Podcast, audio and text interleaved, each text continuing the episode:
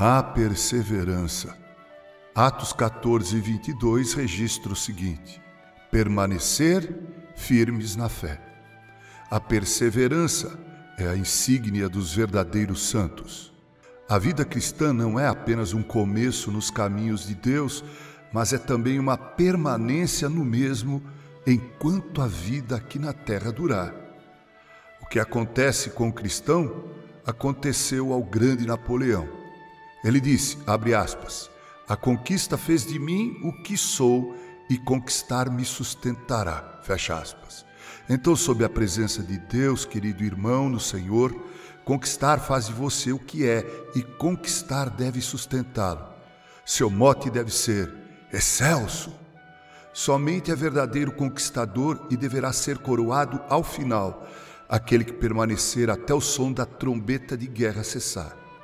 A perseverança é, portanto, alvo de todos os nossos inimigos espirituais.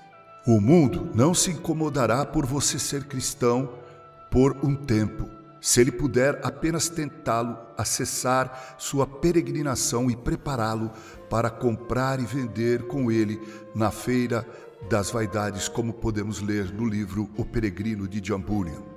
A carne buscará iludi-lo e evitar que prossiga para a glória. É um trabalho cansativo ser um peregrino. Venha, desista Serei sempre humilhado? Nunca serei tolerado? Dê-me pelo menos uma licença dessa batalha constante. Satanás fará muitos ataques ferozes à sua perseverança cristã. Ela será o alvo de suas flechas. Ele se esforçará para impedir seu serviço. Ele insinuará que você não está fazendo adequadamente e que precisa de descanso. Ele fará o possível para cansá-lo do sofrimento e sussurrará: Amaldiçoa a Deus e morre.